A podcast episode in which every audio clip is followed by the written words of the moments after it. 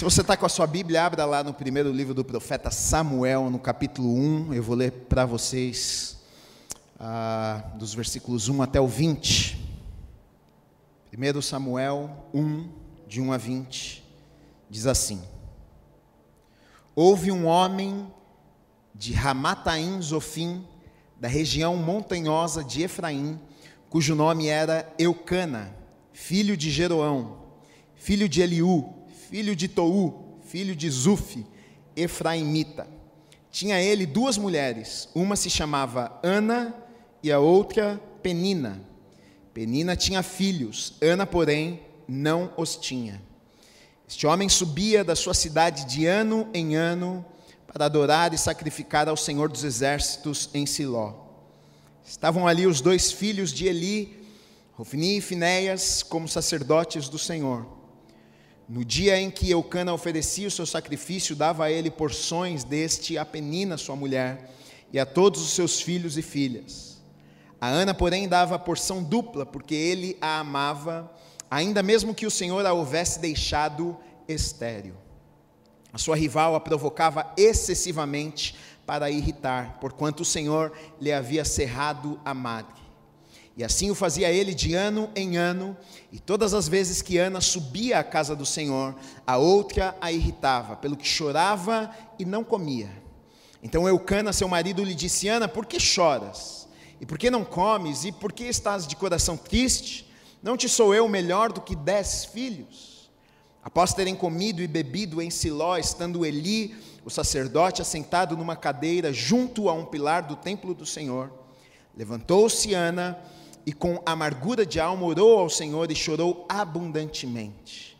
E fez um voto dizendo: Senhor dos exércitos, se benignamente atentares para a aflição da tua serva, e de mim te lembrares, e da tua serva te não esqueceres, e lhe deres um filho varão, ao Senhor o darei por todos os dias da sua vida, e sobre a sua cabeça não passará navalha. Demorando-se ela no orar, Perante o Senhor passou Eli a observar-lhe o movimento dos lábios, porquanto Ana só no coração falava, seus lábios se moviam, porém não se lhe ouvia sua voz, nenhum, voz nenhuma. Por isso Eli a teve por embriagada e lhe disse: Até quando estarás tu embriagada? Aparta de ti esse vinho. Porém Ana respondeu: Não, Senhor meu, eu sou mulher atribulada de espírito, não bebi nem vinho nem bebida forte, porém venho derramando a minha alma perante o Senhor.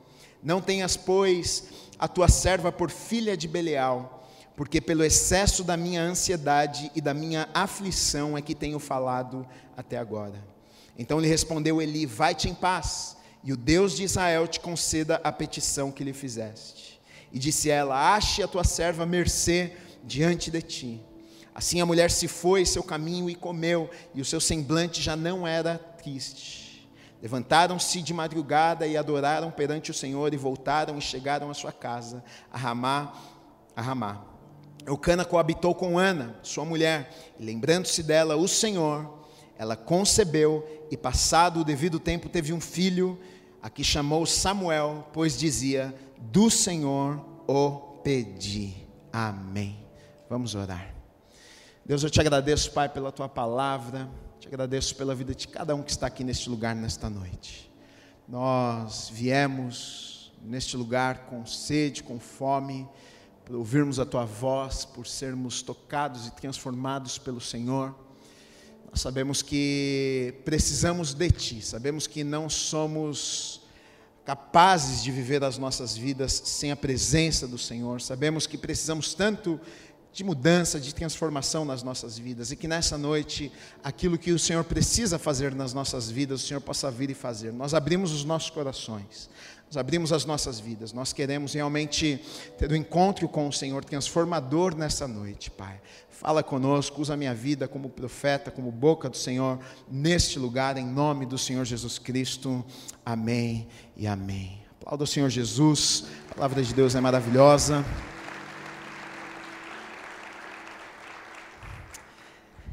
Eu amo essa história.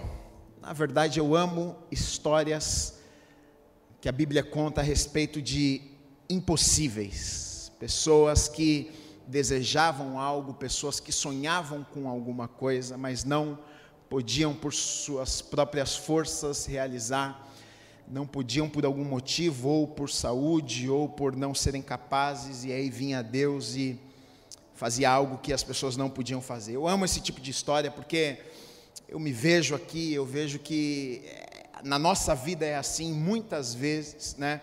Deus nos chama, Deus nos Deus coloca algo dentro dos nossos corações e a gente olha para nós e a gente diz: Deus, eu não sou capaz, eu não sou eu acho que eu não sou a pessoa certa para realizar, para fazer isso que o Senhor está me chamando, ou, ou existe uma impossibilidade, Deus, eu não posso, como Ana, eu não posso gerar. Ana tinha um sonho, ela tinha um desejo, ela tinha um sonho de ser mãe, ela tinha um sonho que na verdade não era algo anormal, não é, ela não estava pedindo muito, na verdade, ela, ela estava querendo algo que, na verdade, a maioria das mulheres desejam, né? o desejo de gerar, o desejo de ter um filho, o desejo de, de, de conceber, o desejo de ter uma família, e ela queria ter um filho, mas a Bíblia vai dizer que ela não podia ter filhos, e por conta disso ela vive uma grande frustração. Ela, ela chora, ela fica triste, ela fica deprimida, ela e, e, pior do que isso, pior do que não poder gerar, pior do que é olhar e, e, pensar, puxa, eu não vou realizar o meu sonho. Pior, eu acho que pior do que simplesmente se ela não pudesse apenas é a situação dela, porque a Bíblia vai contar que marido de Ana ele tem mais do que uma mulher, porque naquela época era normal isso. E ele era casado com Ana, mas ele tinha Penina também. A Bíblia vai contar que Penina podia gerar e ela tinha filhos e ela teve filhos com Eucana, que era seu marido também. E pior do que isso, Ana assistia a toda essa situação e via Penina gerando e tendo filhos, e para piorar a situação, a Bíblia vai contar que Penina zombava de Ana, Penina diminuía Ana, Penina jogava na cara de Ana, Penina olhava, não, a Bíblia não conta o que é que ela fazia, mas a Bíblia conta que quando eles iam todos os anos lá ao templo para sacrificar, para adorarem a Deus, e Ana se prostrava lá no templo, e Ana chorava na presença de Deus, e ela orava e ela pedia, Deus, por que é que eu estou nessa situação, por que é que o Senhor não me dá filhos? E a Bíblia vai dizer que Penina zombava da cara dela. Penina tirava uma cocada dela. Eu não sei o que mais ela fazia, mas talvez colocava os filhos ali, o choro do nenê, e Ana não se conformava com aquela situação. Como é que pode, como é que Deus sendo bom, como é que Deus sendo todo poderoso, o que é que eu fiz para merecer isso aqui ainda mais naquela época? Porque para aquelas mulheres, uma mulher que era estéril, que não podia conceber, eles pensavam que era um castigo de Deus. O que é que eu fiz? Qual foi o pecado que eu cometi para estar tá colhendo isso aqui? O que é, de, o que, é que eu fiz de errado para estar colhendo isso aqui? E talvez nas suas orações era justamente isso que Ana falava. Todos os anos ela ia ao templo lá e ela derramava o seu coração e ela orava. E talvez ela dizia: Deus, olha, se eu fiz algo, me perdoe, limpa o meu coração. Olha, é, sabe, me, me, me deixa ter essa alegria na minha vida. Mas a Bíblia vai dizer que Ana ela não concebia, ela não conseguia ter filhos com seu marido.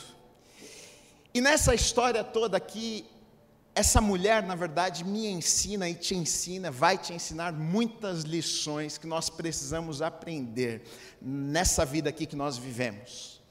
Porque talvez a gente não viva a mesma situação que Ana estava vivendo. Talvez você viva, talvez você tenha um problema de esterilidade e você viva exatamente a mesma situação, ou talvez não. Talvez a esterilidade na sua vida não seja que você não pode gerar um filho, mas talvez você não consegue gerar outras coisas na sua vida. Seja algo um impossível na sua vida, seja algo que você olha e diz assim: "Olha, eu não consigo realizar, eu não consigo fazer, é impossível para mim". Talvez seja ah, um problema no relacionamento, talvez seja um casamento, talvez seja uma situação ah, na sua família, talvez seja na sua saúde, eu não sei o que é, mas da mesma forma que na vida de Ana havia um impossível que ela olhava, era um sonho que ela tinha, ela não conseguia conquistar, eu vejo que muitas vezes nas nossas vidas nós nos deparamos com isso também, com um impossível, com algo que nós desejamos, com algo que nós queremos, com algo que nós sonhamos, e talvez o próprio Deus havia colocado aquele desejo dentro do coração de Ana de gerar, mas ela não podia gerar. E talvez Deus tenha colocado um desejo dentro do seu coração por algo, e você deseja aquilo, mas você olha e parece impossível, parece que você não vai conquistar, parece que você não vai chegar lá. E talvez eu e você, a gente passe pela prova que Ana passou também. A gente vai à casa do Senhor, a gente vai ao templo, e a gente acredita em Deus, e a gente ora, e a gente derrama o nosso coração na presença de Deus, e a gente ora, e a gente chora, e a gente diz: Deus, olha, eu estou aqui, será que eu fiz alguma coisa errada? O que é que eu preciso consertar na minha vida? Faz isso na minha vida, me permite viver isso aqui. Eu quero tanto, eu desejo tanto, mas aí a gente não vê acontecendo aquilo na nossa vida, e foi exatamente o que aconteceu na vida de Ana, porque na vida de Ana, porque ano após ano ela ia ao templo orar, e ela passou anos, anos e anos sem conceber, anos e anos e anos sem receber aquilo que ela sonhava e aquilo que ela tanto desejava. Eu vejo nessa mulher fé. Hebreus 11, 1 diz assim: Ora, a fé é a certeza de coisas que se esperam e convicção de fatos que não se veem. Então, a fé é eu esperar por uma certeza, eu tenho certeza de alguma coisa que eu não vejo, isso é fé eu não estou vendo nada, mas eu estou esperando porque eu tenho uma convicção no meu coração que vai acontecer, mesmo não vendo nada. Que difícil, né? Realmente é bem difícil isso. Você não está vendo nada, mas você tem certeza. Como é que você tem certeza sem ver nada? Eu não sei. É isso, é, esse negócio chama fé. E ela está lá e ela está esperando, ela, ela sabe que ela vai ter, e todo ano ela está lá. Por que, é que eu posso falar que ela tem fé? Porque todo ano ela está lá. Ela ficava triste? Ficava triste. Porque a Bíblia vai dizer que ela ia lá, chorava no templo, não comia. Depois que ela ia lá, chorava, ficava triste, ia embora, não comia, não bebia, voltava triste para casa, cansada, ficava abatida com aquela situação. Mas, ano seguinte, quem estava de volta lá? Aninha estava lá de novo, sacrificando com o marido, estava lá de novo no tempo, estava lá chorando de novo. Isso é fé, queridos. Fé é, é, é eu fazer mesmo quando eu não estou vendo nada. Fé é eu continuar fazendo mesmo quando os resultados ainda não apareceram. Porque senão não seria fé. Fazer fazer quando o resultado aparece, fazer quando eu posso ver, fazer quando é palpável, fazer quando a, a, as estatísticas dizem que sim, isso não é fé, isso aí é, é lógica,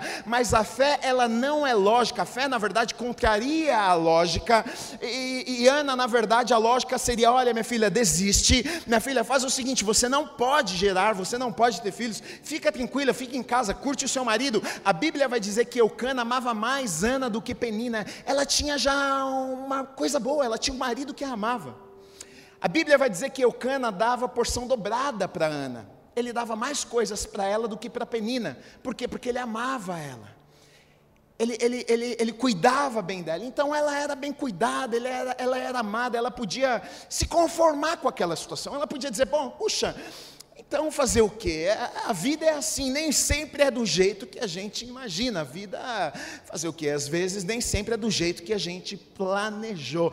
Mas tantas coisas me chamam a atenção na vida dessa mulher, porque uma outra coisa que me chama a atenção aqui é que ela não se conformou. Ela não se conformou, ela podia muito bem ter falado: Olha, eu tenho um bom marido, eu tenho uma boa casa, eu moro num bom lugar, já está bom demais, eu não tenho motivos para reclamar, não é verdade? Ah, fazer o quê? Eu não posso ter um filho filho, então eu vou viver feliz aqui, mas ela não se conforma com o fato de não poder gerar. Quantos de nós será que deixamos de viver coisas incríveis que Deus tem para as nossas vidas simplesmente pelo fato de nos conformarmos facilmente, simplesmente para nós tá bom? Né? Às vezes Deus tinha lugares melhores, às vezes Deus tinha coisas maiores para fazer, às vezes Deus queria que nós tivéssemos um relacionamento mais feliz, um casamento mais feliz, que os filhos, que o nosso relacionamento com os filhos fosse melhor, que a vida fosse melhor, que a gente fosse mais feliz, mas a gente vai se conformando. A gente, ah, tá bom, assim, isso aqui é vida, é casamento, é isso aqui mesmo, ah, relacionamento com você, é isso aqui mesmo, e as pessoas vão se conformando com o bom, sem saber que Deus tem o melhor. E me chama a atenção porque essa mulher, ela não se conformou. Como é que eu sei que ela não se conformou? Porque ela não parou enquanto ela não recebeu o que ela queria. A mulher era teimosa. Isso é coisa de mulher, né? Ou não? Hã? Mulher, quando quer, meu amigo, ela quer, ela vai conseguir. Ah, vai. Né, maridão? Ela vai fazer sua cabeça, uma hora ela vai. Você acha que não? Uma hora ela vai. Mulher é assim, mulher ela, ela, ela, é mais persistente, ela é mais insistente, ela é mais decidida. O homem, ah, tá tudo bom, tudo bem. A mulher, se ela falou que ela vai, ela vai. Se ela falou que não vai, não vai. Se ela toma uma decisão, acabou a decisão. Eu lembro um amigo meu uma vez, ele, ele namorava e terminava, voltava, terminava, voltava, terminava. E a menina ficava sofrendo, porque ele fazia a menina de gato sapato. E um, um dia, meu amigo, que a menina decidiu terminar com ele. Rapaz. E foi tranquilo, ó. Então tá bom, então para mim deu. Ele achou que estava é, brincando que no dia seguinte ele ia lá e ia ficar tudo certo. Nunca mais. Ah, voltou, deu flor, chorou, fez de tudo. Porque mulher, mulher, não é não. Tchau, nunca mais. É decidida. Homem é só dar. Ah, tá bom. Faz de convencer, né? É meio bobo mesmo. E eu vejo isso em Ana. E a gente precisa, homens, precisamos aprender isso com as mulheres. A gente desiste fácil demais, muitas vezes. A gente começa um projeto de Deus para as nossas vidas. É só alguém falar para nós que. Ah, dá uma palavra de desencorajamento, pronto, a gente volta para casa. Ah, tá vendo? Não era isso que Deus tinha para a minha vida. Quem disse? É só alguma coisa acontecer de errado no meio do caminho que pronto, ah, tá vendo? Deus não gosta de mim, Deus não, não me ama, Deus não quer. Você está achando que vai dar tudo certo na sua vida o tempo inteiro, que todo mundo vai falar que te ama, que todo mundo vai estar a seu favor, que não vai levantar nenhum inimigo, que ninguém vai te perseguir, que nada de ruim vai acontecer na sua vida? Então você está vivendo em outro mundo. E a gente imagina isso, e aí a gente pensa que a, a gente, quando vai enfrentar alguma coisinha na nossa vida, a gente já desiste e pensa: ah, realmente Deus não tem nada para a minha vida mesmo, é isso aqui mesmo. Mas, Ana, eu vejo alguém persistente, eu vejo alguém que não se conforma. Ah, não vou ter, peraí, que ano que vem eu estou lá de novo. Ela volta, e ela está lá, ela chora, e ela não come, ela se quebranta, ela derrama o coração, e ela ora, e aí ela sai triste, volta para casa e se relaciona com o marido, e nada, não fica grávida, nada acontece, olha para a barriga barriga, a barriga não cresce, nada está acontecendo, mas ano seguinte, Aninha estava lá de novo. Ah, se fôssemos como Ana, talvez a gente já estaria vivendo coisas que a gente nem imaginou. Quantas coisas será que. Quem já começou alguma coisa e parou? Quem já começou a ler um livro e não terminou? Quem começou a fazer academia e parou? Quem começou a fazer uma dieta e parou? Isso aí, toda, Gui, toda semana. Toda semana a dieta começa na segunda e para na quarta. Não é assim? Segunda eu vou, eu começo. Aí segunda, terça, quarta eu estou firme. Quinta, sexta, sábado, domingo eu já desisti. Começa um livro de 10 páginas. 10 páginas cansei. Né? Ter 200 páginas é muita página. A gente desiste, a gente desiste fácil demais das coisas. Mas a gente quer tudo que Deus tem para nós. Mas a gente quer viver tudo que Deus tem para a nossa vida. A gente quer os milagres de Deus, a gente quer a promessa, a gente quer, um, a gente quer gerar. Quem não quer gerar? Quem não quer gerar? Quem não quer gerar um sonho de Deus? Quem não quer, quem não quer viver por um propósito. Ana tinha esse sonho, ela queria gerar, ela queria estabelecer uma família, ela, ela, tinha esse desejo e ela não ficou quieta, ela não parou enquanto ela não viu a promessa, enquanto ela não viu acontecendo dentro da casa dela. Ela, ela teve que enfrentar humilhação. Quantas, quantas, quantos de nós já passamos humilhação? Você foi lá fazer alguma coisa, você foi humilhado, você voltou embora e falou assim: caramba, não mereço, hein? Quantos já foram humilhados num, num emprego, numa empresa, o chefe, o patrão, te humilhou, e você voltou para casa e falou: Não é possível, eu sou filho do rei, eu sou filho, eu não mereço passar por isso aqui. Ela foi humilhada, porque Penina a humilhava, Penina tirava com a cara dela, Penina falava: Ah, você não pode gerar? Eu tenho um monte de filho, querido, fazer essa é a vida para você mesmo, fica assim mesmo. E muitas vezes nós que servimos a Deus passamos por isso. Os outros zoam, os outros caçam, os outros falam: Ah, você é servo do Senhor? E, mas isso aí, hein? Isso que está acontecendo na sua vida. E essa enfermidade dificuldade. E, mas você não serve ao Senhor? Por que, que você está passando dificuldade financeira? E caçoava dela, mas mesmo tudo isso acontecendo não fez com que ela desistisse daquilo que ela desejava. Deixa eu te dizer uma coisa: não desista, por favor, não desista no meio do caminho, porque o único jeito de você não viver aquilo que Deus tem para a tua vida, sabe qual que é? É se você desistir, se você parar antes da hora, se você ceder, se você realmente se cansar e dizer assim: ah, realmente, olha, eu estou muito frustrado, olha, o meu chefe me chateou, me magoaram, olha, eu fiquei chateado, é, Deus não me ama mesmo. Se você aceitar isso e parar no meio do caminho, você não vai viver aquilo que Deus tem para a tua vida. Agora, se você for corajoso, agora, se você tem momentos, queridos, que nós precisamos tampar os nossos ouvidos, tem momentos que a gente precisa tampar o ouvido e olhar para o alvo e falar assim: eu estou indo para lá, está difícil, mas eu vou continuar. A tempestade está batendo no meu barquinho,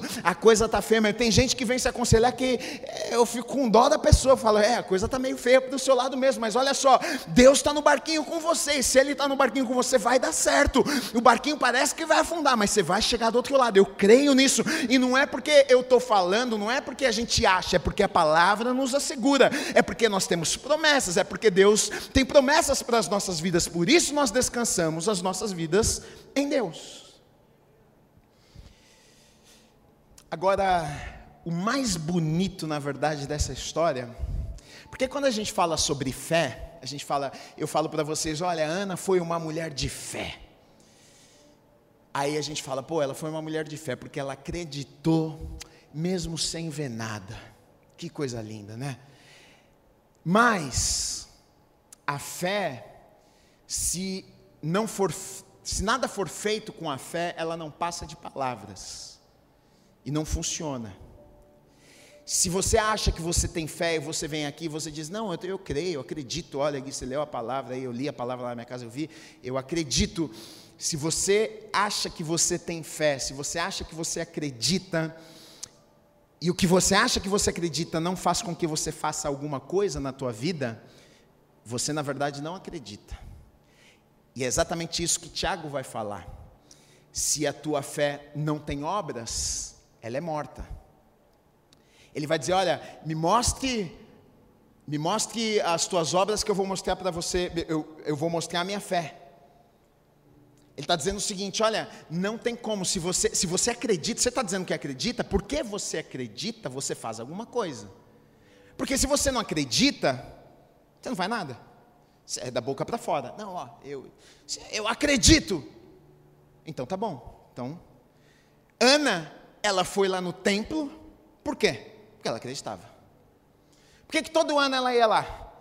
Perder tempo da vida dela? Por que, que todo ano ela ia lá chorar? Oh, meu Deus, me dá um filho, me dá um filho, meu Deus. Por que, que ela fazia isso? Porque ela acreditava. Se ela não acreditasse, ela não faria nada, ela ficava em casa dormindo conformada. A fé que é viva, ela nos leva à ação. A fé que não é viva, a fé que a gente acha que é fé, nos deixa no lugar que nós estamos. A gente não faz nada, a gente acha que acredita, mas não acredita coisa nenhuma. Aí, queridos, é, é, é isso, é, é, essa fé que a gente pensa que é fé, na verdade não é fé, na verdade é, pode ser sei lá o que for, pode ser positividade, pode ser seja lá o que for, mas não é fé pensar positivo. Tem gente que é positiva, não, vai dar certo. Isso pode ser uma pessoa muito positiva, mas isso não é fé. Não vai funcionar, hein? Você pensa, puxa, a pessoa é cheia de fé. Não, ela é positiva. Porque fé é certeza. E quando eu tenho certeza, eu dou passo na direção daquilo que eu tenho certeza. Então, Ana, ela tinha certeza. Então, meu momento vai chegar. Então, eu vou lá, vou no templo, vou orar, vou agradecer, vou lá derramar meu coração, vou fazer alguma coisa. O marido de Ana tenta conformá-la e tenta dizer: Minha filha, por que é que você está chorando? Eu não sou bom para você, eu sou melhor que dez filhos, minha filha. Você não está vendo? Eu cuido de você, eu te amo, eu dou porção dobrada. Você devia estar tá satisfeita, mas ela não está conformada. Ela fala para o maridão: Não, não, não, não, não, não, eu sei muito bem o que eu quero. Ela está dando passos em direção àquilo que ela queria, porque ela cria. Muitas vezes nós pensamos que nós cremos, mas nós não cremos coisa nenhuma, é da boca para fora. Porque se crêssemos, faríamos alguma coisa com aquilo que nós estamos falando. Agora, olha só que coisa maravilhosa. No versículo 9 vai dizer assim: Após terem comido e bebido em Siló, Estando Eli, o sacerdote, assentado numa cadeira junto a um pilar do templo do Senhor, levantou-se Ana, com amargura de alma, orou ao Senhor e chorou abundantemente. E fez um voto, dizendo: Senhor dos exércitos, se benignamente atentares para a aflição tua serva, e de mim te lembrares, e da tua serva te não esqueceres, e lhe deres um filho varão, ao Senhor o darei por todos os dias da sua vida, e sobre a sua cabeça não passará navalha. Olha só o que Ana estava dizendo para Deus.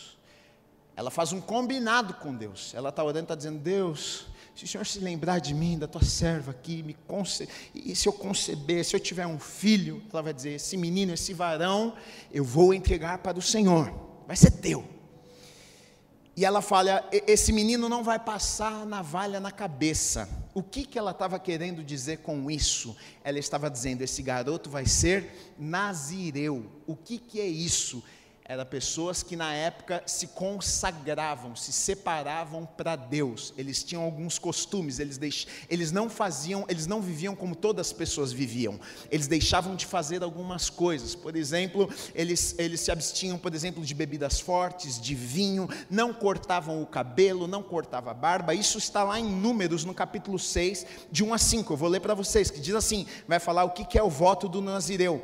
Disse o Senhor a Moisés: Fala aos filhos de Israel e diz diz-lhes: quando alguém, seja homem, seja mulher, ah, fizer voto especial, o voto de Nazireu, a fim de consagrar-se para o Senhor, abster-se-á de vinho e de bebida forte, não beberá vinagre de vinho, nem vinagre de bebida forte, nem tomará beberagens de uvas, nem comerá uvas frescas, nem secas, todos os dias do seu nazireado. Não comerá de coisa alguma que se faz da vinha, desde as sementes até as cascas. Todos os dias do seu voto de nazireado, não passará navalha pela cabeça, até que se cumpram os dias ah, os quais se consagrou ao Senhor, santo será, deixando crescer livremente a cabeleira. Então os nazireus ficavam cabeludo, não tomava vinho, que era algo extremamente comum naquele tempo, naquela sociedade. É, as, as famílias se reuniam, sentavam e comiam e bebiam e tomavam vinho. Jesus tomava vinho e, e ali era algo comum para aquelas pessoas, mas alguém que decidia fazer um voto a Deus de nazireado, ela, ela não podia ter contato com vinho. Só que olha que coisa interessante, o texto aqui no versículo 9 que eu li com vocês vai dizer o quê? Vai dizer para nós o seguinte: após terem comido e bebido em Siló. Estando Eli, o sacerdote, sentado numa cadeira junto ao pilar do templo de João. Então, quer dizer, eles tinham comido, a Ana, Eucana, a família, todos tinham comido, tinham bebido, Siló, e depois eles vão para o templo para adorar. Todos eles. Tanto que quando Ana está lá no templo, prostrada, orando e rasgando o seu coração na presença de Deus, sacerdote ele olha e pensa: bom, o povo veio do encontro lá, bebeu, comeu. Eu acho que Ana tomou um pouquinho a mais. Eu acho que ela tomou um vinhozinho a mais lá com o pessoal e está bêbada. Ele achou que ela estava bêbada, porque ela falava, mas não falava nada. Ela Só chorava e mexia a boca. Falei, tomou todas. Prostrada na frente do, do, do altar lá, chorando, chorando, e falava, mas não falava nada, e a boca mexia, ela chorava. Ele olha para ela e fala: Minha filha, vai embora, o que você está fazendo aqui? Para de beber, minha filha, vinho. Para de beber. Aí olha a resposta dela para ele: Senhor meu, meu Senhor, eu não bebi bebida forte. Não bebi. Mas calma aí, Gui, como não bebeu? O texto no versículo 9 diz que eles beberam. Eles estavam reunidos, a família.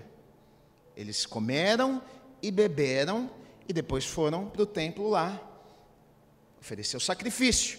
E aí o, o, o ancião diz: Você está bêbada? Ela fala: Eu não bebi. Eu não bebi. Ela fala: Só estou com o meu coração quebrantado, eu estou com a minha alma aqui quebrantada, derramando o meu coração na presença de Deus. Estou aflita com o meu coração abatido. Eu não sei se você está entendendo o que é que está acontecendo aqui, porque Ana, ela havia feito um voto com Deus. Não sei se você lembrou que nós falamos aqui, ela havia feito um voto com Deus. Deus, se o Senhor me der um filho, Este filho vai ser teu. E ela disse para Deus: E se o Senhor me der um filho, esse filho vai ser teu, e esse filho vai ser um nazireu. E ela sabe que um nazireu não podia ter contato com vinho ou com bebida forte.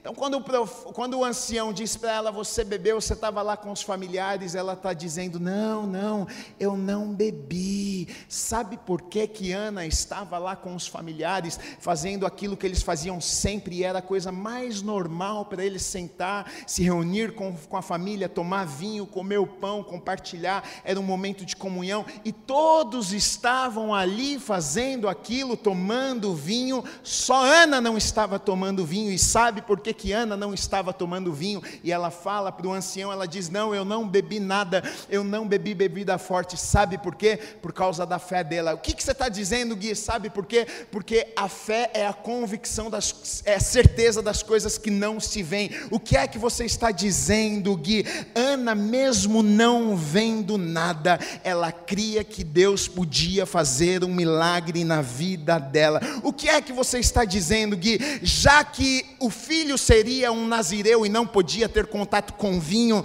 Ana, antes de receber um milagre, ela já está dizendo: Deus, se hoje for o meu dia, Deus, se hoje for o dia do milagre na minha vida, o meu ventre já está preparado para receber aquilo que o Senhor tem para mim.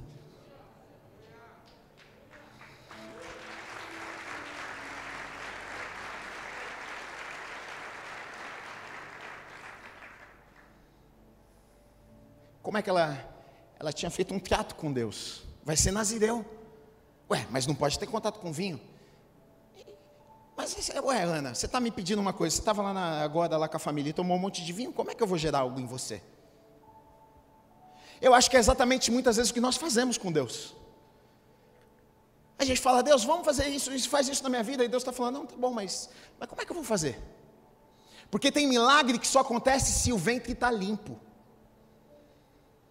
Tem coisas que Deus faz nas nossas vidas e para Ele fazer o ventre tem que estar tá limpo, tem coisas que precisam sair. Eu e você precisamos estar prontos. O problema é que muitas vezes nós não estamos prontos para viver aquilo que Deus tem preparado para as nossas vidas. A gente quer o que Deus tem para nós, mas a gente não quer estar pronto. A gente não quer se preparar. A gente não quer fazer a nossa parte. Deus faz, Deus vem, Deus opera. Deus eu quero gerar, Deus eu quero conceber, Deus eu quero um filho, Deus eu quero isso, eu quero aquilo. E Deus está dizendo muito bem, eu quero fazer também na sua vida. Eu vou fazer também, mas e aí, você está pronto? Você está pronta? Ué, mas como é que você quer gerar um nazireu? Você combinou comigo que ele vai ser separado e você está tomando vinho, mas Ana já antes, antes, porque fé é isso. Fé é celebrar antes do milagre acontecer. Fé é fazer festa antes de ver as coisas acontecendo. Ana, quando não tinha nenhum sinal, a barriga não havia crescido, nenhum anjo tinha aparecido para ela e falado: "Olha, você vai gerar". Nada tinha acontecido, mas ela estava lá lá, preparados, familiares tomando vinho, talvez até perguntando para a mulher: por que, que você não está tomando vinho? Por que, que você não está comendo? O que está acontecendo? Você está ficando maluca? Talvez era até tirada de maluca. As pessoas falavam: essa mulher está endoidando, ela está ficando maluca, mas ela sabia que ela tinha um propósito, ela sabia que ela estava buscando alguma coisa e nada roubava aquilo que estava dentro do coração dela, ela estava pronta para receber aquilo que Deus tinha preparado para ela. Quando ela chega, quando ela derrama o coração na presença de Deus, quando o ancião diz para ela: Você está embriagada? Ela: Não, Senhor, não, Senhor, eu estou pronta. Eu não bebi bebida forte, eu estou aqui derramando o meu coração. E aí Deus encontrou no ventre de Ana um ventre limpo e preparado para receber o milagre.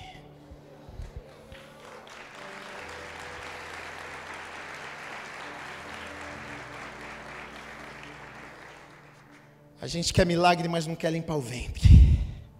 A gente quer manifestação, mas não quer limpar o ventre não quer tirar nada da nossa vida, não quer mudar nada na nossa vida, não quer. A gente quer que Deus faça parte dele, mas a gente não faz a nossa, queridos, não funciona assim. Para o sobrenatural acontecer antes, o natural tem que acontecer. Para o sobrenatural entrar em ação antes, o natural tem que estar em ação.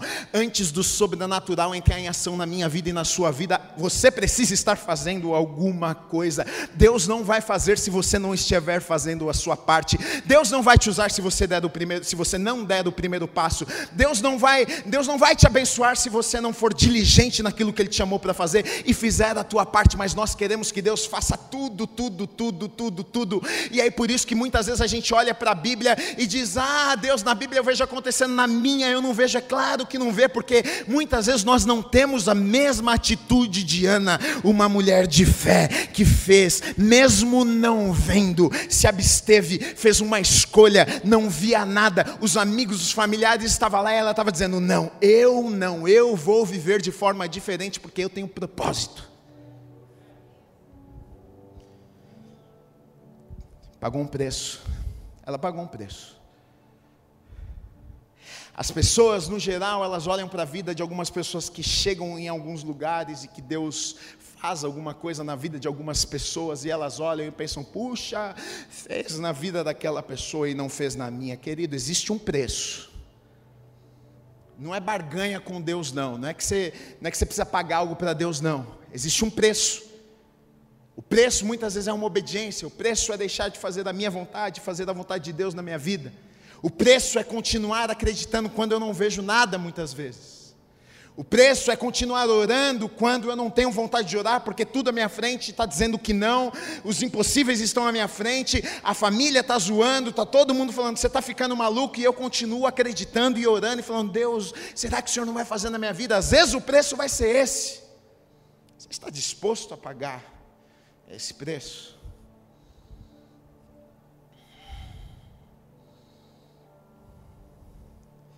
Às vezes a gente pensa que depende muito de Deus para as coisas acontecerem na nossa vida. Eu tenho aprendido cada vez mais que Deus ele sempre está pronto para nos abençoar. Sempre está pronto para nos promover. Ele é nosso pai, queridos. Pai, pai quer abençoar o filho, pai quer ver feliz, pai quer abraçar, quer beijar, quer ver bem, quer levantar. Não tem um pai que fala, eu quero te ver mal, eu quero te ver triste, quero acabar com a sua vida. Não, pai quer, quer ver o filho bem. Só que a gente não passa de ano, a gente fica repetindo a mesma série. Deus tenta nos ensinar lições e a gente não consegue aprender, e a gente é reprovado nas lições que Deus tenta nos ensinar, e aí Deus não pode nos promover para o lugar que Ele tem para as nossas vidas. Talvez se Ana não estivesse pronta, se ela não tivesse a atitude que ela teve, ela não teria vivido o que ela viveu, mas ela entendeu. Ela falou: não, não, não, não, não, não, deixa comigo, todo ano eu estou lá, todo ano eu vou bater carteirinha, todo ano eu vou estar tá lá sacrificando junto com o marido, vou estar tá orando, vou estar tá derramando meu coração. Vinho, não, não bebo porque eu fiz um voto com Deus. Ah, mas você é louca, que voto com Deus? Você está 10 anos orando, filha. Esse negócio de voto com Deus não funciona. Se funcionasse, você já tinha tido teu filho. Pode ficar tranquilo que o meu negócio é com Deus, não é com você não. Ela foi lá e fez o negócio com Deus e Deus operou na vida dela. Às vezes a gente precisa parecer louco para os outros mesmo.